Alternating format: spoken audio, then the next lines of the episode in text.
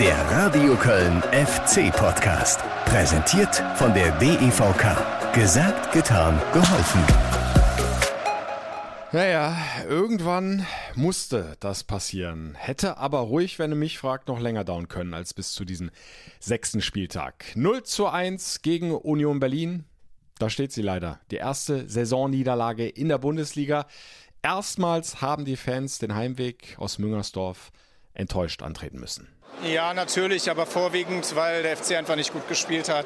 Dass irgendwann mal wieder ein Heimspiel verloren geht, gehört irgendwie auch mit dazu. Ich glaube, wir hätten noch eine halbe Stunde spielen können. Also es ist enttäuschend, dass wir immer in so eine Mannschaft, die auch hinten stabil steht, dass wir keine Mittel haben. Ne? Und eine Chance haben wir gehabt im Spiel. Kein Zug zum Tor, trotz guter Stimmung, aber geht weiter. Ja, es geht immer weiter irgendwie. Aber mal wieder ging nix gegen Union. Mal wieder verloren, mal wieder knapp und diesmal durch das Eigentor von Timo Hübers auch besonders unglücklich. Und äh, damit jetzt erstmal Tag zusammen. Guido Ostrowski hier mit dem FC-Podcast und klar, auf diese erste Heimniederlage gucken wir zusammen mit den FC-Protagonisten noch genauer drauf. Aber ihr ahnt es, in dieser Folge, da kommen wir nicht drum rum, müssen wir uns auch ausführlich mit dem denkwürdigen Europapokalabend nur drei Tage zuvor beschäftigen. Sportlich letzten Endes mit dem 1-1 ja sogar noch ein Erfolg, aber das, was vor dem Anpfiff in Nizza passiert ist, das macht mich nach wie vor sehr, sehr traurig, sehr, sehr frustriert und irgendwie auch richtig wütend. Und das sage ich an dieser Stelle vor allem als Fußballfan. Denn der Fußball, der ist an diesem Abend mit Fäusten geschlagen, mit Pyro beschossen, mit einer unfassbaren Gewalt missbraucht worden. Ich glaube, so deutlich muss man das an dieser Stelle sagen. Ich werde auf jeden Fall versuchen, euch einen Überblick zu geben, was im Zuge der Aufarbeitung dieser Ausschreitungen bislang bekannt geworden ist, äh, welche Reaktionen es von Vereinsseite gegeben hat. Vor allem möchte ich euch aber einfach mal meine ganz persönlichen Eindrücke schildern von diesem Abend, den äh, Krawallen, die ich von meinem Platz auf dem Oberrang der Haupttribüne erlebt habe, also gar nicht so weit weg von den wilden Prügeleien, nur einen Rang tiefer. Das gleich. Jetzt lasst uns aber erstmal wieder in die Bundesliga eintauchen, auf das jüngste Spiel gucken. Das Heimspiel gegen Union Berlin, beziehungsweise lasst uns reinhören. Hier sind für euch, ihr kennt das, viele von euch waren live dabei, die Höhepunkte aus dem FC-Radio mit vielen FC-Stimmen. Gehen wir es also an. Spieltag 6 für den FC. Er ist noch ungeschlagen in dieser Saison in der ersten Fußball-Bundesliga. Das gleiche gilt aber auch für Union Berlin, die mal wieder sich anschicken, eine großartige, eine starke Saison zu spielen. Gerade die erste halbe Stunde habe lange eine Mannschaft nicht so gut hier im Kölner Stadion spielen sehen wie Union. Das muss man dann auch ja, anerkennen. Und Achtung, die Berliner schicken wieder Sebachö auf die Reise. Der steckt durch auf Becker. Becker quer an den 5 Meter Raum. Tor! Tor, abgefälschter Ball, kullert ins Tor. Dritte Minute, Union Berlin vorne. Ein Murmeltor. Unglücklich ist halt eben so, wie das manchmal passiert. Ähm, kann man nicht viel machen. Es war der Abwehrfuß von Timo Hübers, der dann die Laufrichtung des Balles so unglücklich geändert hat dass Marvin Schwäbe keine Chance mehr hat, an den Ball zu kommen. Ja, in den, in den ersten 20, 25 Minuten hatten wir vielleicht ein bisschen Probleme, da richtig dagegen zu halten, das Spiel anzunehmen. Christopher Trimmel, erneut kurzer Anlauf, Ball ist freigegeben. Wir sind in der neunten Spielminute. Ball kommt an den zweiten Pfosten. Kopfball abgeblockt. Nochmal die Nachschussmöglichkeit für Knoche. Kuddelmuddel und Achtung, da kommt der Ball aufs Tor. Und es gibt Elfmeter. Es gibt Elfmeter wegen Handspiel. Oh, was ist denn hier los? Gestern hat jemand eine Torwartparade gemacht, das war kein Elfmeter. Heute ist der Spieler mit dem Rücken Richtung Tor, ähm, kriegt ihn gegen den Oberarm. Ich glaube, dass ab diesem Sommer nicht nur die Verbreiterung zählt, sondern es muss auch eine Absicht zu erkennen sein, daraus den Elfmeter zu geben. Finde ich schwierig. Bitte, der steht mit dem Rücken zu Knoche, der den Ball dann aus einem Meter an den Arm von Kilian köpft. Daraus eine gelbe Karte, die am Ende sogar noch eine gelb-rote Karte nach sich zieht, kotzt mich an. Und ich habe auch keinen Bock mehr auf die Erklärung. Ja, also, äh, weil du jede Woche eine andere Erklärung kriegst. Ich bleibe dabei, ich bin ein Befürworter des, des Videobeweises. Aber die ständigen Erklärungen und die, die, die, wie soll ich sagen, die Rechtfertigung solcher Geschichten, das ist ja nicht nur bei uns so, sondern das ist ja mittlerweile überall so. Und das ärgert mich dann halt. Aber es war ja nicht spielentscheidend. Jetzt wird dieser Handelfmeter freigegeben. Sibachö läuft an. Sibachö gegen Schwebe. Schwebe hat ihn! Schwebe hat ihn! Schwebe hält! Zehnte Minute! Marvin Schwebe bewahrt den FC vom zweiten Gegentor. Weiter nur 1-0 für Union. Wir haben dann wirklich auch gebraucht. Der Plan, den wir hatten, ist mal gar nicht aufgegangen. Das hat aber viel damit zu tun, dass Union das einfach auch gut gemacht hat. Schäfer im Zentrum. 30 Meter vor dem Kölner Tor. Hector fällt erneut. Schäfer behält die Oberhand, legt aus auf die rechte Seite. Flanke Trimmel, Kopfball Sibatschö! Und der Ball knapp am rechten Torpfosten vorbei. Wahnsinnschance, der muss eigentlich drin sein. Berlin hat die Spielkontrolle. Und der FC muss viel laufen. Aber Skiri macht das jetzt mal gut. Ballgewinn in der Berliner Hälfte. Dietz rechts raus auf Meiner. Der könnte jetzt mal ins Dribbling gehen. Versucht das auch. Zieht rein in den Strafraum. Meiner! Gehalten! Und dann verpasst Dietz den Abpraller von Grill. Wir haben es versucht. Ich glaube auch, dass man das den Jungs äh, angesehen hat, dass sie alles versucht haben, dass sie zweite Halbzeit viel besser in den Zweikämpfen drin war, viel mehr dann auch mit Mut gespielt haben. Aber äh, das war uns klar, dass du nur wenig Tormöglichkeiten kriegst. Aber Achtung, Meiner! Plötzlich durch nach dem tiefen Ball und Grill hält. Grill hält, gewinnt dieses 1-1-Duell gegen Linden Meiner. Wir hätten das 1-1 machen können in einer Situation, aber Union hat, glaube ich, fünf oder sechs Möglichkeiten gehabt, vorher das zweite zu machen. Und da muss man einfach auch ehrlich sein. Über den laufenden Ball kommen sie einfach nicht durch diese massive Berliner Abwehr durch. Aber vielleicht ja nach einer Ecke. Die siebte jetzt in diesem Spiel.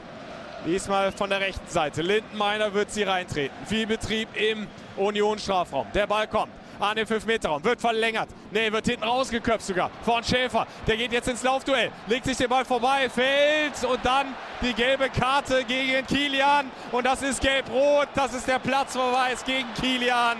Der hatte schon im ersten Durchgang gelb gesehen. Und damit der FC die letzten 10 Minuten plus Nachspielzeit in Unterzahl. Ich glaube, dass wir immer verkennen ist, dass wir eine junge Mannschaft haben. Mit auch dem einen oder anderen Unerfahrenen. Und dass Union eine abgezockte Truppe ist. Da ist kein No-Name mehr dabei. Und das verkennen wir dann in der Situation. Und wir sind dann halt immer in solchen Situationen einfach im Lernprozess. Vielleicht jetzt noch eine Möglichkeit. Ein langer Abschlag rein in die Berliner Hälfte auf Tigges. Tigges wird gehalten. Der Ball rutscht durch. Knoche schlägt ihn hinten raus. Wieder Proteste vom FC und dann der Abpfiff von Benjamin Cortus. Und damit steht sie die erste Niederlage in dieser noch jungen Bundesliga-Saison. Am sechsten Spieltag hat es den FC erwischt. Wir waren einfach nicht gut genug in der ersten Halbzeit, die ersten 30 Minuten, um dann, ich sag mal, so einer Mannschaft mit der Qualität einfach Paroli zu bieten. Ja, und wie könnte ich Steffen Baumgart da widersprechen? Hatte aus meiner Sicht völlig recht. Niederlage ist auch aus meiner Sicht in Ordnung. Union war einfach abgezockter in der ersten halben Stunde ganz starker Auftritt. Das musst du dann so akzeptieren, musst deine Lehren draus ziehen. Baumgart hat es nachher auch erklärt, wir müssen einfach lernen, dann gegen so eine Mannschaft auch von Beginn an besser die Zweikämpfe zu führen und äh, bestenfalls auch für uns zu gewinnen, den Mut nicht zu verlieren im Spiel nach vorne, auch wenn wir alle wissen, welche Qualität Union im Umschaltspiel hat. Aber Lehren ziehen auch, was die Aufstellung betrifft. Das äh, nimmt dann Steffen Baumgart auch direkt auf seine Kappe, denn das Experiment mit Jonas Hector auf der 10, äh, das ist mal so gar nicht aufgegangen. Gedankengang, der bei mir war, der aber nicht funktioniert hat. Äh, und dass Jonas äh, jemand ist, der auf sehr engen Räumen sehr, sehr gute Situationen hatte. Und äh, Dodi hat jetzt zweimal hintereinander gespielt. Ähm, Christian hat dann auf der linken Seite, äh, haben wir mehr Frische dann dementsprechend reinbringen wollen. Äh, mit Linton gerade auch durch seine Geschwindigkeit und die Beweglichkeit einfach versucht, dadurch hinter die Kette besser zu kommen. Hat leider alles nicht so funktioniert, was wir uns da ausgedacht haben. Und das lag dann aber auch an der Spielweise von Union. Ja, auch der Trainer kann mal daneben liegen, sagt er ja immer selbst. Äh, ich lerne auch von Spiel zu Spiel immer wieder dazu, aber auf der anderen Seite hat er ja auch recht, gehört immer ein Gegner dazu und Union hat das einfach stark gemacht, hat den FC gar nicht erst reinkommen lassen ins Spiel. Hinten raus haben sie dann versucht, was noch drin war im Tank, aber die Mittel, ja, die waren dann doch zu schwach, um dann wirklich ernsthaft für Torgefahr zu sorgen und noch den Ausgleich zu erzielen. Bitter natürlich die gelb-rote Karte gegen Luca Kilian, musstest du die letzten zehn Minuten auch noch in Unterzahl agieren.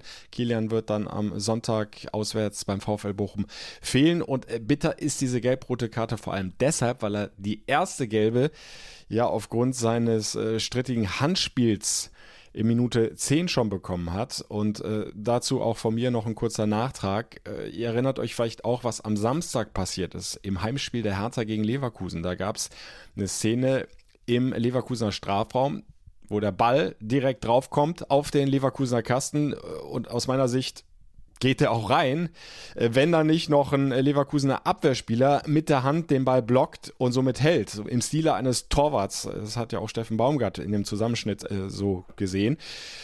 Und da gibt es keinen Elfmeter, da wird auch gar nichts überprüft. Das ist einfach überhaupt kein Thema gewesen in dem Spiel. Und, und an der Stelle verstehe ich dann einfach die Welt nicht mehr. Der Leverkusener Spieler steht mit dem Gesicht zum Schützen in dem Moment. Er hat äh, den Arm etwas abgespreizt, vergrößert ja die Trefferfläche, äh, verschafft sich einen Vorteil, hält den Ball, wie gesagt, ja, im Stile eines Torwarts. Das wird nicht geahndet und beim FC springt äh, Luca Kilian, einer von vielen, hoch, weil der Ball äh, hoch reinfliegt in den eigenen Strafraum. Bei der Landung ist er dann mit dem Rücken zu Knoche, kann den Ball also überhaupt nicht sehen. Also Absicht ist da per se ja schon gar nicht möglich. Ja, was ich nicht sehe, äh, kann ich nicht bewusst äh, steuern. Die Hand ist auch nicht äh, wahnsinnig weit vom Körper abgespreizt oder so. Er kriegt den Ball ja auch noch an den Oberarm, wenn ich es noch richtig in Erinnerung habe. Und da wird Elfmeter gepfiffen und ja, da wird dann auch nicht mehr nachträglich kontrolliert. Da kommt kein Signal aus dem Kölner Keller. Hier bitte nochmal angucken, Benjamin Cortus zack, gibt es Elfmeter. Also an der Stelle ist es einfach wieder mal eine leidige Diskussion, dieses Hin und Her, immer dieses unterschiedliche Auslegen von fast identischen Situationen. Das versteht dann eben kein Mensch mehr, weder der Reporter, ja, noch der Fan im Stadion. Und sowas äh, gehört dann dringend abgeschafft. Also jetzt nicht der Videobeweis an sich, aber dieses Uneindeutige in der Regelauslegung, äh, da muss man einfach Wege finden, wie man das äh, klarer gestaltet. Sonst macht das einfach keinen Spaß. Zum Glück war es aber ja keine spielentscheidende Situation. Auch das hat Baumgart ja nochmal betont. Schwäber hat den Elfmeter gehalten. Und letzten Endes war es einfach die Klasse von Union Berlin, die zu einem verdienten Sieg geführt hat für Union. Union damit an der Tabellenspitze. Der FC bleibt bei neun Zählern auf Platz 7, was aber absolut immer noch äh, eine richtig gute Zwischenbilanz ist nach sechs Spieltagen. Also da ist alles in der Reihe. Ich finde, da kann man nicht viel meckern. Gegen den Tabellenführer kannst du mal dein erstes Bundesligaspiel der Saison verlieren. Ja, dann äh, kurzer Ausblick, geht's ja weiter am kommenden Sonntag in Bochum beim VfL und äh, da ist ja im Moment ziemlich viel Bewegung drin in diesem Verein, beziehungsweise Stunk und äh, es wirkt so alles ein bisschen äh, chaotisch. Thomas Reis ist diese Woche entlassen worden, der Erfolgstrainer der letzten drei Jahre. Was hat der da alles bewegt beim VfL? Die waren am Boden, als Thomas Reis übernommen hat und äh, dann hat er diese Mannschaft stabilisiert, aufgebaut, hat äh, völlig überraschend hatte kaum einer mit gerechnet, den Aufstieg in die erste Fußball-Bundesliga geschafft, vergangene Saison dann ein souveräner Klassenerhalt, richtig starke Leistung hat der VfL da gezeigt, ja, und jetzt läuft es halt in den ersten sechs Spieltagen nicht. Bochum hat keinen Zähler auf dem Konto und zack, schmeißen sie ihn raus.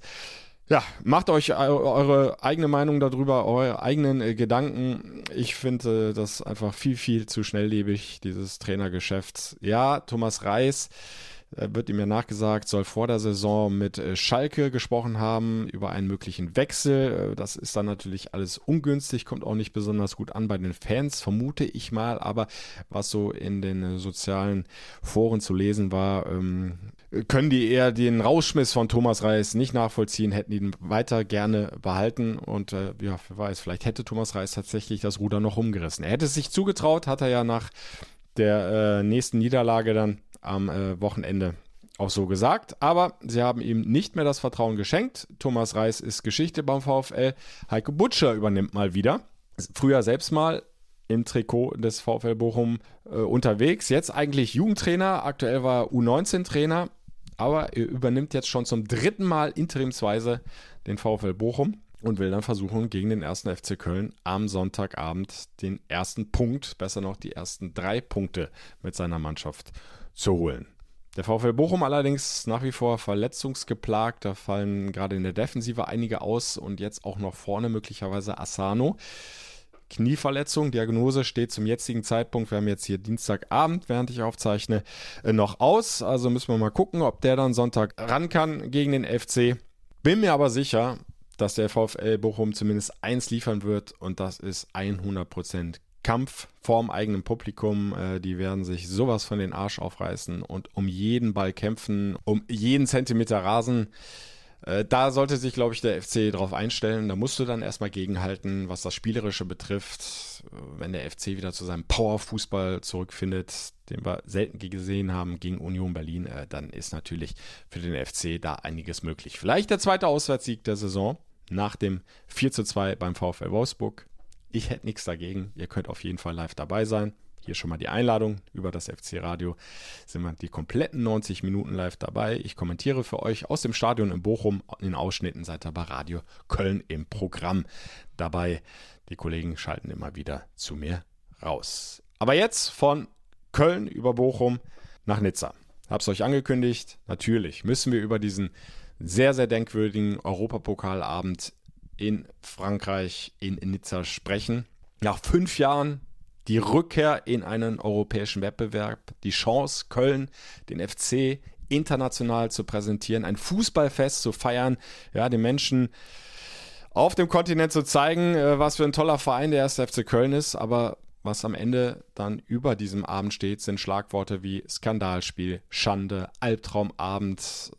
Äh, ich weiß gar nicht mehr, was ich da noch alles gelesen habe, weil eben Gewalttäter beider Seiten, muss man dazu sagen, beider Seiten die Fußballbühne einfach missbraucht haben und sich eine Schlacht mit hemmungslosen Prügeleien geliefert haben. Das äh, waren zumindest für mich kaum zu ertragende Bilder im Stadion. Äh, ich werde euch gleich auch mal meine ganz persönlichen Eindrücke schildern werde versuchen, euch einen Überblick zu geben, was bislang im Zuge der Aufarbeitung bekannt geworden ist. Ich bin aber eben auch nicht bereit, den Fußball an dieser Stelle jetzt komplett kapitulieren zu lassen und da gar nicht mehr drüber zu sprechen, denn es ist ja trotz dieser Ausschreitungen noch gespielt worden und äh, wie ich finde bemerkenswert gut gespielt worden von beiden Mannschaften, von Nizza, von Köln. Und das verdient einfach Respekt. Für dieses Spiel hatte der FC zuvor eine Saison lang hart gearbeitet. Trainer Steffen Baumgart mit seinem Trainerteam, der Mannschaft. Und deshalb lasst uns, wenn wir zurück auf Nizza blicken, mit dem Fußball anfangen. Hier sind für euch auch zu dieser Partie die Höhepunkte aus dem FC Radio. OGC gegen den ersten FC Köln. Dann gehen wir es an, so gut das eben möglich ist, an diesem denkwürdigen Abend, den wir uns alle anders vorgestellt haben. Mit einer knappen Stunde Verspätung wird also doch noch angepfiffen. Das Spiel stand kurz vor der Absage aufgrund dieser entsetzlichen, gewaltsamen Auseinandersetzungen hier im Stadion. Gerade nach den Vorkommnissen, jetzt gerade vor dem Spiel, sind wir super ins Spiel gestartet und haben direkt äh, Zugriff gehabt. Hector wird schon wieder scharf attackiert. Auf seiner linken Seite spielt jetzt aber gut tief. Und ja, Thiemann ist drin in der Box gegen Danzel. Thiemann setzt den Ball zwei Meter links am Pfosten vorbei. Aber der erste Torabschluss, der gehört dem ersten FC Köln. Nach acht Minuten Jan Thielmann. Kilian ist schon wieder da, spielt tief. Und Thielmann, frei vom Keeper. Thielmann kann abseits. Bulka hält. Kilian, guter Diagonalball, raus auf die linke Seite. Keins nimmt den Ball gut mit, hat jetzt die Flankmöglichkeit, linker Fuß, legt aber nochmal ab für Hector. Der legt sich den Ball auf den linken Kopfball. Thiemann, knapp drüber, weiter 0 zu 0. Und jetzt ist es so langsam ein Chancenfeuerwerk hier vom 1. FC Köln. Fast im Minutentakt. Abschlussmöglichkeiten für den FC. Jetzt probiert es mal Lubicic aus der Distanz. Pfosten! Pfosten Lubicic! Erste Halbzeit war richtig gut. Ich glaube, wir müssen einfach auch dann aus unseren Chancen ein bisschen mehr machen. Obwohl es natürlich auch schon wieder richtig gut ist, wie viele Chancen wir uns erspielt haben. Und ich komme hier gar nicht hinterher, die ganzen Chancen aufzuschreiben. Da kommt schon die nächste Team an und das Tor! Und das Tor! Und das Tor durch Tigges! Jetzt ist der Ball drin! 1 zu 0 für den ersten FC Köln! Steffen Tigges! Ich habe mich vor allem gefreut, dass es so ist, wie wir es im Training immer trainieren. Äh, Tiefe und dann einfach den Ball drüben auf den zweiten Pfosten spielen. Grätscht den Ball über die Linie! Nach klasse Zuspiel von Jan Thielmann! Grundsätzlich ist es dann schon so nach der Verletzung jetzt lange Zeit raus gewesen. Jetzt so langsam wieder voll da, im Vollbesitz meiner Kräfte war es natürlich ein super Moment und dann mit den ganzen Fans äh, zu feiern ist dann auch immer noch mal richtig schön, ja. Dann der Fehlpass von Übers im Aufbauspiel. Nizza versucht Tempo reinzukriegen, schafft das jetzt zunächst auch mal. Tiefer Ball, das ist die Chance zum 1 Schwebe! Schwebe mit einer sensationellen Parade. Mit Fußabwehr. Da muss man fokussiert bleiben und muss auch äh, ja, schauen, dass man, dass man da die Nerven auf dem Platz behält. Kopfballabwehr von Dante in den Fuß eines Mitspielers. Bodaui ist es. Und der ist schon wieder in Position. Nächster hoher Ball an den Fünfer. Kopfball und Schwebe. Schwebe legt den Ball über die Querlatte. Das war zu erwarten, dass nach der Pause dann nochmal der Druck größer wird, dass sie nochmal mit Tempo nachlegen, ähm, dass bei uns dann auch ein bisschen die Kräfte schwinden. Natürlich aufgrund der, der Witterungsbedingungen, die für uns jetzt auch nicht so gewohnt sind. Jetzt der Pfiff vom Schiedsrichter. Und der Freistoß in die Mauer. Und dann Elfmeter. Er gibt Elfmeter. Elfmeter für Nizza. Wegen Handspiels in der Mauer. Aber Hübers versteht die Welt nicht mehr. Godinho bordert dann noch mal ein, zwei Spieler raus. Jetzt pfeift er diesen Strafstoß an. Delors gegen Schwäbe. Delors läuft an und trifft in die Mitte. 1 zu 1. OGC Nizza gleicht aus. In der zweiten Halbzeit hat Nizza das richtig gut gemacht. Viele Spielerwechsel gab, Positionswechsel, guten Ball gespielt. Da sind wir nicht richtig hinterhergekommen, keinen Zugriff gehabt. Achtung, Nizza kommt schon wieder. Wieder über Delors. Nizza schwärmt aus. Da kommt die Flanke. Das ist Schuss. Schuss! Latte! Latte Laport! Wir hatten selbst die Möglichkeit, nochmal das zweite Tor zu machen. Wir haben mutig gewechselt. Wir sind dran geblieben. Ah, da müssen sie jetzt durch. Da müssen sie jetzt ein bisschen leiden. Aber die Mannschaft hat das drauf, da wieder schnell rauszukommen und zurück zum eigenen Spiel zu finden. Sie probieren es über Thiemann. Guter Pass auf Dietz. Dietz könnte nochmal ablegen. Schuss beinahe gehalten. Mulka taucht ab und hält diesen Ball. Nizza erstmal hinten über den Kapitän. Dante, der wechselt raus auf die linke Seite. Diop holt den Ball runter mit der Brust, leitet ihn sofort weiter auf die linke Seite. Und da kommt die Flanke rein an den Elfmeterpunkt. Kopfball, Schwebe! Schwebe! Was hältst du denn noch alles? Macht sich ganz lang im rechten Toreck und legt den Ball ins Tor aus. Den habe ich schon drin gesehen. Wir haben äh, intensiv gespielt, äh, gut nach vorne gespielt, wir haben uns äh, Chancen äh, rausgespielt, wir haben richtig gut verteidigt, ähm, ja, durch die Bank weg und sind mit dem, zu, mit dem zufrieden, wie es am Ende rausgegangen ist. Ja. Schiedsrichter guckt auf die Uhr, Gardinho pfeift aber noch nicht ab, doch jetzt hat er die Pfeife im Mund. Und damit ist Schluss aus und Feierabend. Der FC erkämpft sich also. So muss man es jetzt in dieser zweiten Halbzeit sagen. Ein 1 zu 1 bei Nizza. Das ist ein ehrenerwertes, ein starkes Ergebnis gegen eine hochklassige Mannschaft, gegen den vermeintlich stärksten Gruppengegner in dieser Conference League. Ich bin sehr zufrieden, vor allem mit der Leistung und auch mit dem Punkt. Alles gut, Top-Leistung heute. Ja, und wenn wir nur das Spiel für sich nehmen, dann war es ein toller Europapokalabend. Nur das Spiel für sich genommen, Genau so wünscht es dir doch. Zwei Mannschaften, die alles reinhauen, die bis zur letzten Sekunde alles geben, die phasenweise tollen Fußball spielen. Der FC in der ersten Halbzeit, Nizza in der zweiten Halbzeit. Viele Torchancen, klasse Torwartparaden, äh, ein Elfmeter, äh, Emotionen auf dem Platz, aber alles im Rahmen. Auf den Rängen war die Stimmung dann ja auch toll.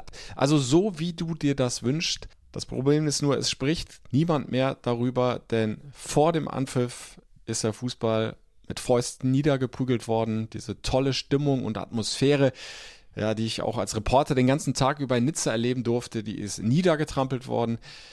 Stellt euch einfach mal vor, ihr habt einen wunderschönen Traum, fühlt euch einfach nur gut, einfach nur wohl und dann weckt euch jemand in einer schallenden Ohrfeige. Du bist von jetzt auf gleich wach, alles ist weg, es tut nur noch weh. So ungefähr hat sich das angefühlt. Zumindest für mich. Da komme ich dann gleich auch noch zu, wie sich das alles entwickelt hat. Aber bleiben wir erstmal noch bei der positiven Vorgeschichte. Auch da möchte ich euch gerne an der Stelle ein bisschen mitnehmen. Denn angefangen hat dieser wunderschöne Traum, von dem ich jetzt gerade gesprochen habe, eigentlich schon einen Tag vorher, als ich äh, am Mittwochabend erstmals das Stadion betreten habe, zum Abschlusstraining, auf die da noch leere Gästekurve geblickt habe. Ja, und mir äh, versucht habe vorzustellen, wie mag das aussehen? Wie mag sich das anhören? Wie mag sich das anfühlen, wenn diese Gästekurve hinterm Tor komplett mit FC-Fans besetzt ist? Alle in Rot gekleidet, alle Jodrup, alle singen, unterstützen die Mannschaft, feiern diesen Europapokalabend. Da hatte ich es erstmal Gänsehaut. Und da habe ich mich unfassbar auf den nächsten Tag gefreut, auf dieses Spiel und war total glücklich, ja, dass ich die Ehre habe, das sogar live kommentieren zu dürfen. Das sind so Momente, da liebst du deinen Job mal richtig. Und dann ging es ja weiter am nächsten Tag. Relativ früh aufgestanden, gefrühstückt und dann mit ein paar Kollegen rein in die City. City erstmal auf die Promenade du, des Anglais. ja, so heißt sie, glaube ich, wenn ich mich noch richtig erinnere. Ist ja total schön gelegen, direkt äh, am Strand, äh, das Meer im Hintergrund, äh, dann noch die Felsenküste. Und auf dieser Promenade äh, versammelten sich immer mehr FC-Fans, alle in Rot gekleidet, äh, bester Laune, klar, da ist viel Kölsch geflossen, auch äh, französisches Bier. Es gehörte einfach dazu, aber es war total friedlich und ausgelassen, so wie du dir das wünschst. Ja, irgendwann äh, war die komplette Promenade quasi äh, voll. Hab dann mit dem einen oder anderen Fan auch noch ein bisschen ja, über das anstehende Spiel gesprochen, ein bisschen Späßchen gemacht und so weiter. Also bestens unterhalten gefühlt und äh, ja, noch mehr gefreut auf den Anpfiff paar Stunden später.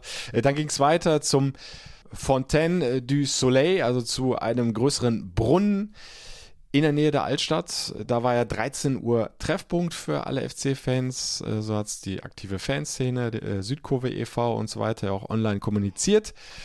Ja, was soll ich sagen? Äh, das war rappelvoll, dieser ganze Platz, alles hat sich um diesen Brunnen versammelt. Ich hatte dann das Glück, mit ein paar Kollegen in ein direkt angrenzendes Hotel gehen zu dürfen, ein Stockwerk höher steigen zu können um dann aus dem Fenster heraus direkt auf diesen Platz gucken zu können. Oder so atemberaubend. Das sah fantastisch aus. Ich habe dann auch noch ein Video gepostet von diesem knallroten Platz voller FC-Fans auf meiner Facebook-Seite. Hat, äh, glaube ich, auch vielen von euch äh, gefallen. Dieses, äh, ja, diese, diese beeindruckenden Bilder einfach. Äh, auch da wurde gesungen. Stimmung war überragend. Aber wisst ihr was? Hört einfach nochmal selbst rein. Äh, so hat sich das angehört und für viele FC-Fans angefühlt.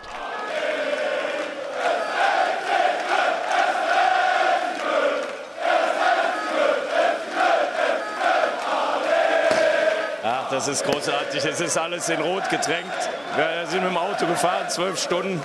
Stimme ist schon ein bisschen lediert, aber wir haben noch ein paar Döschen Frühkölsch dabei. Was will man mehr? Wir sind überwältigt von der Stimmung es ist einfach toll, das Wetter ist super, Nizza, tolle Stadt und ja, wir genießen es einfach und hoffen natürlich heute Abend auf ein super Spiel. Es ist einfach nur Wahnsinn, so viele Menschen, die Stimmung einfach klasse. Wenn wir jetzt noch drei Punkte holen, dann besser geht's nicht. Gänsehautstimmung, einfach nur alles rot. Es ist toll, aus allen Ecken kommt zusammengeströmt. Fantastisch, kann nicht besser sein. Ja, ist schön, sowas mal zu erleben. Ja, auch mit den Menschen, die man halt gern hat. Deswegen genieße ich das. Ja, dieser Moment da auf dem Platz am Brunnen du Soleil, das war für mich Köln, das war für mich FC, diese 5, 6, 7.000 in rot gekleideten FC-Fans. Ja, laut, ausgelassen, aber friedlich, äh, ja, so wie wir das lieben, ne? so wie man sich die FC-Fans wünscht. Da konntest du dich ja einfach nur noch auf diesen Anpfiff freuen, ein paar Stunden später. Und dann ging es ja weiter mit dem Fanmarsch in Richtung Stadion. Eigentlich war geplant, nicht die kompletten 10 Kilometer zu Fuß zu gehen, äh, sondern bis zu einer bestimmten Bahnhaltestelle und von da aus dann weiter mit den Bahnen. Aber die sind halt äh, relativ klein gebaut, die Dinger, ne? Und nicht unbedingt vorbereitet auf so einen Fanansturm von 7.000, 8.000 Kölnern. Und von daher sind ja ein paar mit der Bahn dann auch tatsächlich zum Stadion äh, die letzten Kilometer gefahren. Aber ein großer Teil ist dann wirklich durchmarschiert. 10 Kilometer bei über 30 Grad, bei brennender Sonne. Aber auch da alles friedlich. Es war auch überhaupt keine Polizei in der Nähe, habe ich zuerst gedacht, oh, ob das alles so gut geht. Auf der anderen Seite habe ich gedacht, ist doch eigentlich schön wenn das überhaupt nicht notwendig ist. Provoziert doch eher nur, wenn da jetzt äh, Uniformierte da in Vollausrüstung stehen mit Schilden und Schlagstöcken und was weiß ich nicht noch alles. Also ein äh, roter Strom, der da von der Küste von äh, der Promenade des Anglais Richtung Stadion gezogen ist. Ja, und dann äh, waren wir ja nicht mehr lange weg vom Spiel. 1845 war der geplante Anstoß. Ich war so ungefähr anderthalb Stunden vorher da. Eigentlich wollte ich viel früher im Stadion sein, aber äh, da war schwer durchzukommen. Äh, die Straßen waren zum, zum Teil gesperrt, äh, also die Verkehrsinfrastruktur war völlig überfordert mit dem Kölner Ansturm. Aber ich habe es dann äh, ja rechtzeitig ins Stadion geschafft und habe mich dann da aufgebaut auf meinem Platz, auf dem Oberrang, auf dem Reporterplatz, äh, Technik gecheckt, hat alles super geklappt. Dann kamen auch die FC-Fans so nach und nach rein und ja, diese Gästekurve, die ich einen Abend zuvor noch leer gesehen hatte, wo ich mir vorstellen musste, wie mag das wirken, wenn die voller FC-Fans ist, die hat sich dann nach und nach gefüllt.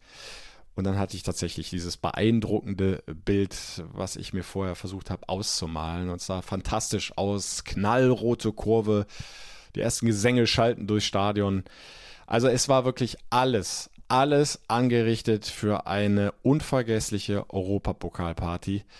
Unvergesslich ist sie dann auch geworden, aber leider ist sie komplett dann in die andere Richtung abgeschmiert, äh, so nenne ich es jetzt einfach mal. Denn plötzlich sahst du dann am Rande äh, der Gästekurve bei den FC-Fans äh, ja Unruhe aufkommen, eine gewisse Hektik und so nach und nach äh, haben dann äh, vereinzelt dann Fans den Block verlassen, sind erstmal Richtung Blockausgang gegangen, marschiert und da hatte ich schon äh, so das erste schlechte Gefühl, äh, denn ein, zwei, drei habe ich da gesehen, äh, die sich die Sturmhaube übergezogen haben.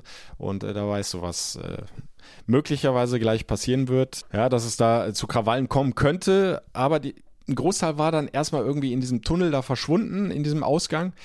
Nach ein, zwei, drei, ich weiß es nicht genau, Minuten kamen die aber alle wieder zurück. Vom Rand der FC-Gästekurve kamen noch mehr Fans dazu und dann ging's los. Dann haben die ersten versucht, ja, diese Mini-Absperrung da zu überklettern, beziehungsweise an den Ordnern vorbeizukommen. Äh, das hat dann nicht lang gedauert und die ersten waren durch. Äh, die Ordner haben es auch relativ schnell aufgegeben. Also die waren überhaupt nicht vorbereitet auf sowas. Äh, Polizei war da überhaupt noch nicht zu sehen. Ja, und dann ist das Ganze komplett außer Kontrolle geraten. Da war dann überhaupt nichts mehr mit Sicherheitsmaßnahmen oder sonst was. Die Schleusen haben sich im Grunde geöffnet und FC-Fans sind durchgerannt. Richtung Heimkurve, Richtung Nizza-Fans. Da dann natürlich auch relativ schnell Unruhe und Hektik und da sahst du dann auch, wie dann plötzlich die ersten Fans oder in Anführungsstrichen Fans, gewaltbereiten Anhänger des Vereins, trifft es mit Sicherheit besser, äh, dann den FC-Chaoten entgegen äh, ja, gelaufen sind. Die vereinzelten Ordner haben dann äh, verständlicherweise auch erstmal Reis ausgenommen. Und dann kam es zu wilden Prügeleien. Und das waren wirklich Bilder, die werde ich so schnell nicht mehr vergessen und aus dem Kopf bekommen. Also diese hemmungslose Gewalt, ja, also einfach wie von Sinnen aufeinander einschlagen, ohne noch irgendeine Grenze. Zumindest habe ich da keine Grenze mehr erkennen können. Äh, will mir nicht in den Kopf, wie sowas überhaupt möglich ist äh, zwischen Menschen, aber äh, wie sowas überhaupt nur auf der Bühne des Fußballs äh, ja so eskalieren kann, das schon mal gar nicht. Es geht um Sport, es geht um ein Spiel, es geht einfach um eine Leidenschaft, äh, um etwas, was wir eigentlich alle lieben. Und, und, dann prügeln die so dermaßen aufeinander ein, manchmal vier auf ein, immer wieder auf den Kopf, dann wird nachgetreten. Und dann ist ja sogar ein Fan, nachher hat sich herausgestellt, es war ein äh, Franzose ähm, von den befreundeten Supras Ultras, vom Mittelrang auf den Unterrang geflogen. Vier, fünf Meter geht es da runter. Ja, da musstest du Schlimmstes befürchten, ähm, dass da jetzt möglicherweise gerade bei diesen Prügeleien, bei dieser Randale äh, jemand gestorben ist. Im Nachhinein zum Glück hat sich herausgestellt, nur drei Rippen gebrochen, wie auch immer das möglich ist, bei der Fallhöhe. Aber ist ja gut, äh, dass da niemand ums Leben gekommen ist. Trotzdem auch das nochmal so ein Bild, was total viele schockiert haben. Ähm, Mitarbeiterin vom FC, habe ich mir nachher erzählen lassen, hat das äh, ja quasi aus nächster Nähe diesen Sturz verfolgt, war dann völlig geschockt. Also da war der Fußball in diesen Momenten einfach beerdigt. Da, da gab es kein Fußballspiel mehr, kein Europapokalspiel mehr. Das war einfach nur noch eine wilde, entsetzlich gewalttätige Auseinandersetzung und es hat dann, glaube ich, 10 bis 15 Minuten tatsächlich gedauert, bis, bis die Polizei dann so richtig aufmarschiert ist, in Vollmontur mit Schilden, mit Schlagstöcken und äh, dann zumindest ja, beide Lager voneinander trennen konnte. Bilder, äh, die mich total geschockt haben, Bilder, die ganz viele andere im Stadion geschockt haben, auch ein großer, großer Teil sicherlich äh, im Gästeblock bei den FC-Fans. Ja, die einzigen, die es nicht gesehen haben, und das war in dem, diesem Falle, glaube ich, großes Glück, äh, das waren die Spieler, denn die waren noch gar nicht rausgekommen zum Warmmachen. Und äh, dementsprechend hat äh, zum Beispiel Steffen Tigges äh, von diesen Krawallen so gut wie gar nichts mitbekommen. Wir standen schon eigentlich äh, bereit rauszugehen äh, und dann kam das Kommando, alle wieder hinsetzen. Äh, es gibt Ausschreitungen. An der Stelle erstmal an die Verletzten gute Besserung. das hat natürlich nichts mit Fußball, es hat nichts mit Sport zu tun. es wollten alle ein friedliches Spiel sehen wir konzentrieren uns auf den Sport, das ist das, was wir beeinflussen können, äh, das ist das, was, äh, wofür wir hier sind. Und ich glaube, das hat man gesehen, dass die Mannschaft sich von Anfang an konzentrieren konnte, weil wir einfach direkt da waren und eine super erste Halbzeit gespielt haben. Ja, da muss ich auch an dieser Stelle nochmal den Hut ziehen, aber nicht nur vor der FC-Mannschaft, sondern auch äh, vor dem Team von Nizza, äh, dass die nach solchen Vorfällen mit einer Stunde Verspätung dann noch so ein Spiel abgeliefert haben. Bravo, äh, da bin ich sehr, sehr froh, dass der Fußball da nicht endgültig kapituliert hat und das doch noch angepfiffen worden ist, äh, war auch was, glaube ich, was ja, diesen Abend nicht gerettet hat, aber äh, was dann nochmal einfach ganz wichtig war für die Mannschaft, für die Spieler auch, ähm, dass es doch eigentlich um den Fußball geht und er ist zumindest dann noch gespielt worden. Aber zurück zu diesen ja, entsetzlichen Bildern vor der Partie. Es gab ja dann, nachdem die Polizei das Ganze erstmal beruhigt hatte, dann äh, nochmal einen weiteren versuchten Blocksturm, diesmal von den Nizza-Anhängern ausgehend. Auf der anderen Seite, auch da konnten die einfach frei durchmaschinen vom Block zu Block bis zum Gästeblock. Da war dann zum Glück so eine hohe Plexiglas-Wand äh, noch dazwischen, äh, sodass äh, dann beide Fanlager nicht direkt aufeinander geprallt sind. Aber auch das sah total bedrohlich aus. Und jetzt so rückblicken muss ich sagen, äh, kann man, glaube ich, echt froh sein, dass in Anführungsstrichen nur, ich glaube, etwas über 30 Menschen verletzt worden sind, dass da keine Toten gegeben hat. Also das war komplett außer Kontrolle. Es gab aus meiner Sicht auch kein wirkliches Sicherheitskonzept, was äh, schnell hätte eingreifen können. Das hat lange gedauert. Die Ordner waren zuerst überfordert, nach haben sie sogar mit draufgeschlagen. Äh, da wurden dann irgendwelche Absperrpfosten äh, sich gegriffen und dann wurde damit äh, auf alles, was sich bewegt hat, eingeprügelt. Äh, so zumindest war es von meiner Sicht auszuerkennen so mit 30, 40 Meter Entfernung. Ja, und diese Bilder, die hat auch im Übrigen äh, Steffen Baumgart ja alle mitbekommen, denn der war ja gesperrt für dieses Spiel, durfte also ab dem Moment, an dem der FC im Stadion war, äh, keinen Kontakt mehr zur Mannschaft haben, musste dann auf die Tribüne, hatte sich da im Mittelrang, also auf dem gleichen Rang wie ich, etwas mittiger noch, einen Platz gesucht vor einer Loge ja, um dann mit ansehen zu müssen, äh, genau wie ich, wie plötzlich unter ihm am Unterrang dann äh, die Leute wie wild aufeinander zugelaufen sind und sich äh, auf die Schnauze gehauen haben. Äh, aber hören wir selbst rein, wie Steffen Baumgart das erlebt hat. Das, was ich erlebt habe, ist einfach, ähm, ähm, ist einfach äh, nackte Gewalt.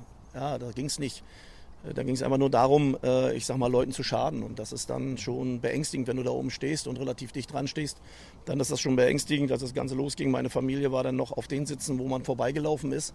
Ähm, da geht schon einiges dann auch äh, in einem selbst, ja, in einem selbst ab. Aber am Ende war ich genauso fassungslos wie glaube ich ganz, ganz viele Menschen. Ja, wobei Steffen Baumgart ja sogar noch versucht hat, das Ganze aufzuhalten. Also er hat dann von oben runter gerufen, lass das sein, hat wild gestikuliert, äh, aber ich glaube, ihm war selbst schnell klar, das wird keinen Erfolg haben. In dem Moment habe ich noch gedacht, dass ich versuche, das zu dagegen zu wirken und habe es auch einmal versucht, aber da war auch nichts möglich. Da war auch dann, ich glaube auch die Jungs, die dann hochgeguckt haben, die haben mich dann auch, ich sag mal, mehr oder weniger durch mich durchgeguckt da war auch nichts mehr, äh, was du hättest selbst machen können. Und wir sind dann ja auch selbst in den VIP-Raum reingegangen, um auch selbst geschützt zu sein. Und äh, ja, wenn du das dann aus nächster Nähe beobachtest, dann ist einfach eher so, dass du sag mal, also ein reines, also es ist wirklich eine Fassungslosigkeit. Ich kann es auch nicht beschreiben. Äh, für mich ist es äh, nicht nachvollziehbar. Es fehlen einem einfach die richtigen Worte, um ja diese Momente, die sich da abgespielt haben, äh, voller Hass und Gewalt, äh, ja, in seiner Gänze zu beschreiben, das ist irgendwie gar nicht möglich, weil es so wenig fassbar begreifbar ist. Zumindest geht es mir so. Ich weiß nicht, äh, wie es bei euch ist. Der eine oder andere, der jetzt zuhört, wird vielleicht auch mit im Stadion gewesen sein. Es war einfach nur furchtbar und äh, es ist klar, das Ganze muss aufgeklärt werden. Das fordert auch Steffen Baumgart ist einfach nicht das, was zum Fußball gehört oder nicht gehören sollte. Und ich glaube auch nicht, dass wir da einfach zur Tagesordnung übergehen sollten. Deswegen ist wichtig, dass da eine klare Aufarbeitung kommt von allen Seiten äh, und dass wir das natürlich mit, mit allem versuchen zu verhindern, was möglich ist. Ja, und nach dem Spiel da äh, drangen ja dann immer mehr Geschichten zu dir durch, was so alles abgelaufen war. Unter anderem, äh, dass es schon außerhalb des Stadions äh, Vorfälle gegeben hat, äh, wo FC-Fans, ganz normale FC-Fans, also jetzt weder Ultra noch erst recht keine Hooligans, attackiert worden sind von Nizza-Anhängern. Die haben den wohl regelrecht aufgelauert, äh, mit Dachlatten von einer äh, nahegelegenen Baustelle angegriffen, mit Elektrorollern. Also so zumindest ist es äh, auch mir erzählt worden. Man muss das alles immer noch so ein bisschen unter äh, dem Begriff mutmaßlich äh, jetzt auch hier im Podcast erzählen, äh, weil bewiesen ist da natürlich noch nichts. Die Aufklärung läuft ja noch, die Aufarbeitung dieser ganzen Vorkommnisse, aber es hat da definitiv wohl einige Vorfälle gegeben. Ein äh, Kölner ist sogar mit Messerstichen dann im Stadion auch noch verletzt worden. Auch der hat Riesenglück gehabt. Äh, wenn die Einstiche ein bisschen an einer anderen Stelle äh, passiert wären, wären wahrscheinlich Organe verletzt worden. So äh, konnte, so zumindest ist es mir erzählt worden, der Mann relativ schnell wieder entlassen werden nach ärztlicher Versorgung. Also auch das zeigt ja, was theoretisch alles noch hätte passieren können, weil das so außer Kontrolle war. Und das ist eben so ein Punkt, den ich nicht verstehe und der auch Steffen Baumgart überhaupt nicht in den Kopf will, warum dieses Stadion von den Behörden vor Ort so schlecht auf dieses Europapokalspiel vorbereitet worden ist. Zumindest muss man das so annehmen, wenn man die Bilder gesehen hat. Wie gesagt, nochmal, da konnten die gewaltbereiten Anhänger von beiden Seiten hinmarschieren, wo auch immer sie hin wollten. Warum sind die Sektoren nicht abgegrenzt voneinander? Ich glaube auch, dass wir als Verein und selbst die UEFA auch ganz klar dem Verein gesagt hat, dass das äh, nicht ausreichend ist, was an Sicherheitsmaßnahmen da getroffen wurde. Und das hat man dann auch gesehen ähm, wie das möglich sein kann, dass ich sag mal Zugänge einfach so betreten werden können und dann auch, äh, ich sag mal, in diesen Situationen.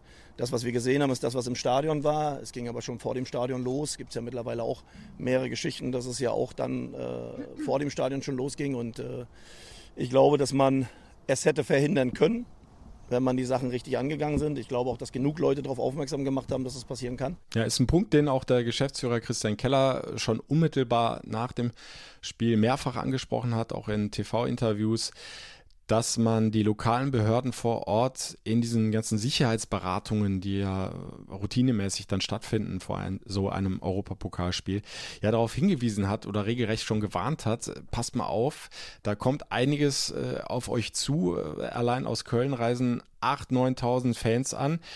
Äh, darunter sind natürlich auch immer ein paar Gewaltbereite. Es äh, kommen mutmaßlich auch Mitglieder einer befreundeten Ultragruppe von den Supras von Paris Saint-Germain mit. Äh, Dortmunder befreundete Ultras von, aus Dortmund sollen sogar auch noch mit dabei gewesen sein. Also äh, eine Gemengelage, bei der du ganz schnell mal die Kontrolle verlieren kannst, wenn du dich nicht entsprechend darauf vorbereitest.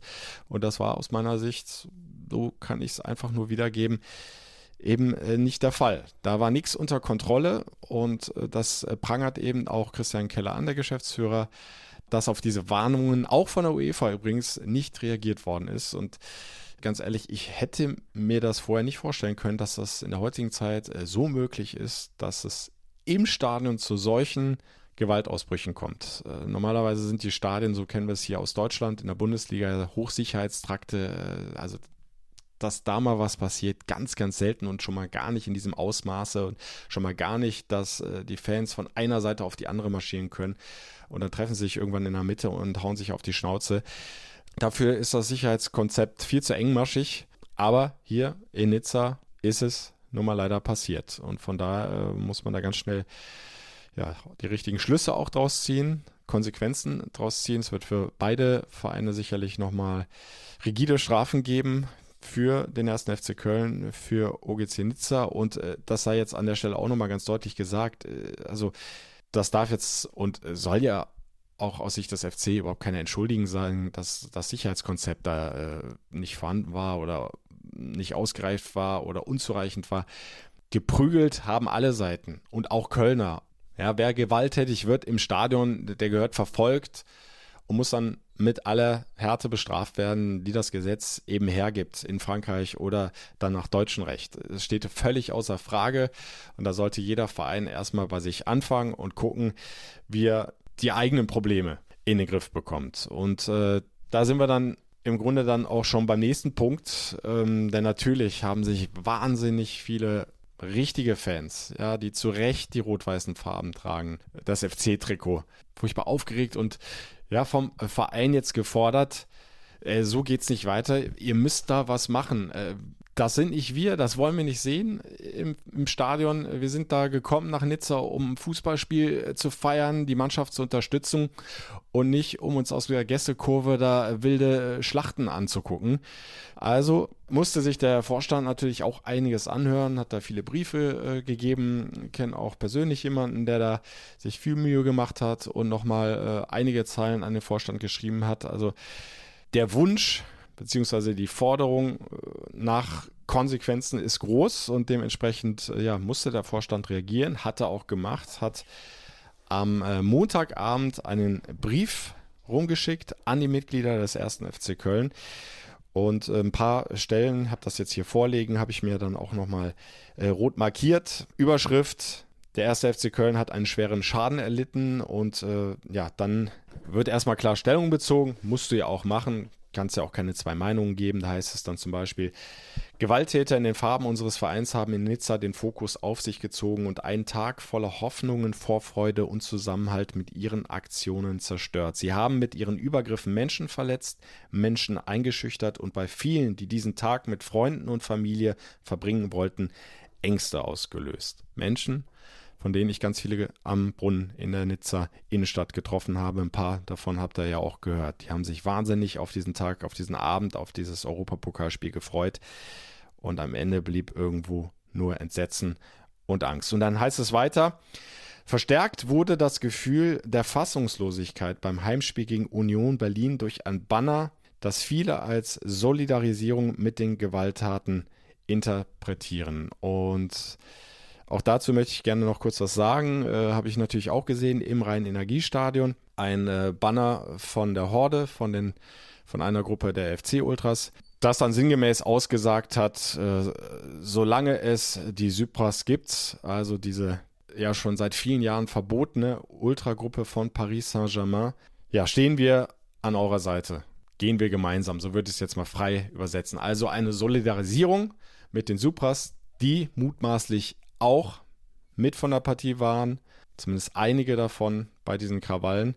Und da setzt es dann ganz ehrlich bei mir wieder komplett aus. Äh, das begreife ich einfach nicht, wie man drei Tage nach diesen Vorkommnissen, wo der Fußball so kaputt gemacht worden ist und auch der erste FC Köln, dann so ein Banner dahin hängt. Dass das wichtiger ist, diese Verschworenheit, diese Solidarität, diese Freundschaft zu einer anderen Ultragruppierung ja, nochmal zu bekräftigen, als einfach mal ein klares Statement zu setzen, zu sagen, das ist nicht der FC, dafür stehen wir auch nicht als aktive Fanszene. Diese Gewalt darf in einem Fußballstadion keinen Platz haben. Zumindest annähernd irgendwas in diese Richtung, aber nichts davon. Stattdessen so ein Solidaritätsbanner äh, vor der Südkurve oder kann ich jeden Fan verstehen, der sich da nochmal komplett vor den Kopf getreten fühlt.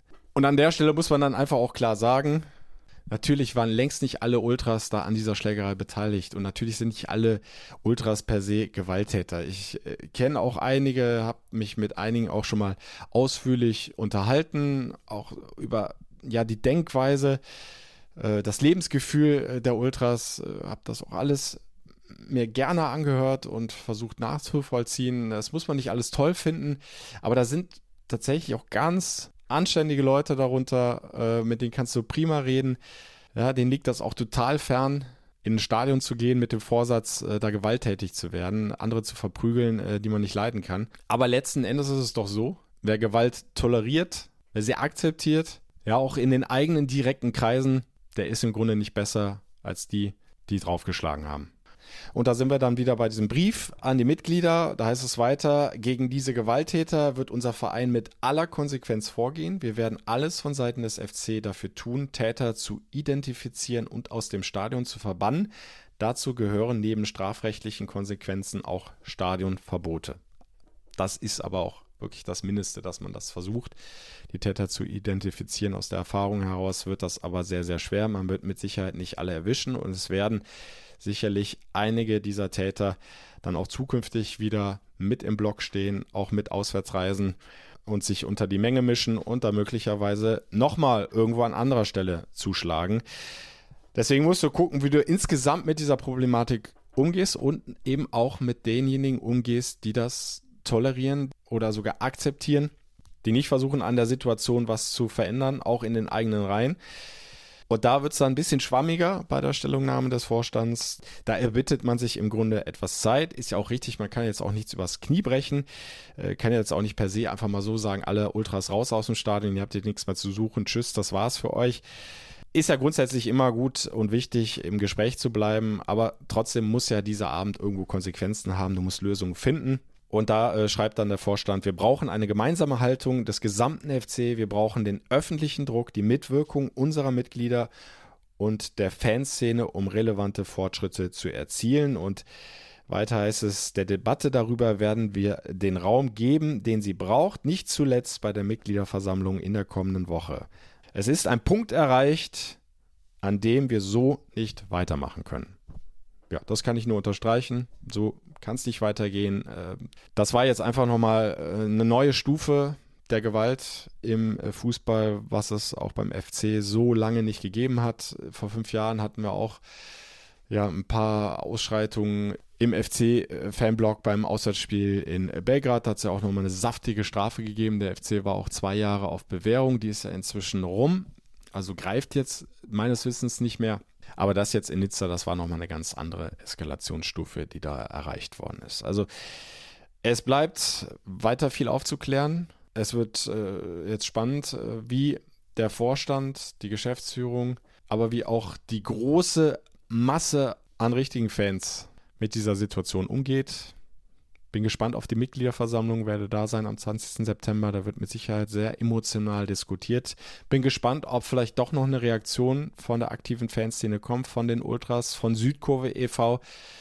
Ich halte das für dringend notwendig. Also wer sich jetzt an diesem Punkt nicht von dieser Gewalt distanziert, der ist einfach Mittäter. Punkt.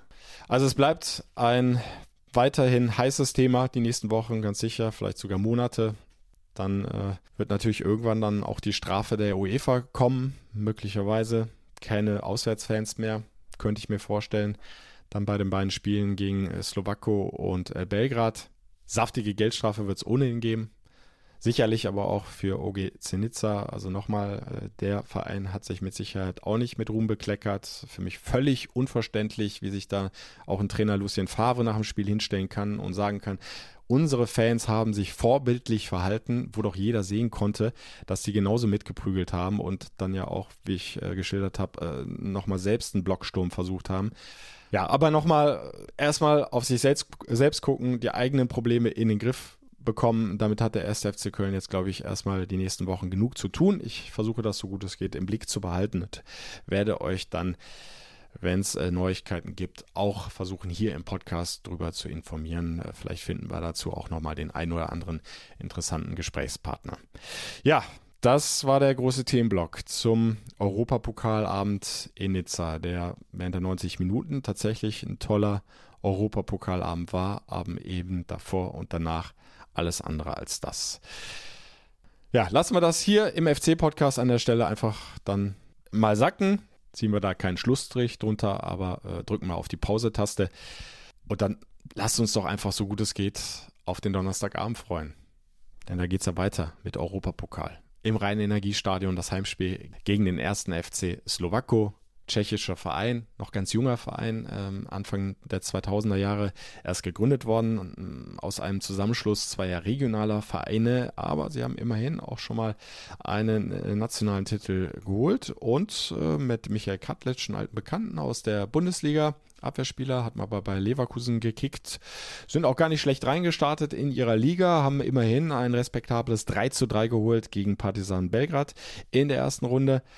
Also kicken können die und äh, sie werden ihre Chance suchen als krasse Außenseiter. Der FC wird aber dann hoffentlich den ersten Dreier landen in der Conference League und das vor einem nahezu ausverkauften Haus. Äh, hab heute gehört, sprich am Dienstagnachmittag, dass es noch 3000 Karten im freien Verkauf gibt, aber die gehen ja dann möglicherweise auch noch weg von Slowako werden übrigens 500 Gästefans mit dabei sein. Also ich freue mich einfach auf einen äh, Europapokalabend mit dem ersten FC Köln vor Fans, die sich auch Fans nennen dürfen.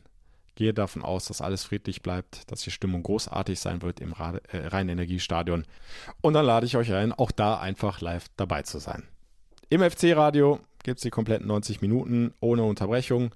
In Ausschnitten schalten die Kollegen von Radio Köln immer wieder raus zu mir ins Stadion. Also Donnerstagabend, 1. FC Köln gegen den 1. FC Slowako, zweites Gruppenspiel der Conference League und Sonntagabend dann das Auswärtsspiel in der Fußball-Bundesliga beim VfL Bochum. So, das war's. Stimme wird allmählich heiser. Ich versuche sie jetzt noch ein bisschen zu schonen. Wünsche euch insgesamt eine schöne Woche. Wünsche uns ein schönes Spiel am Donnerstagabend, am Sonntagabend und dann hören wir uns hier im FC-Podcast äh, in der kommenden Woche wieder. Bis dahin, Madediot. Der Radio Köln FC Podcast. Präsentiert von der DEVK. Gesagt, getan, geholfen.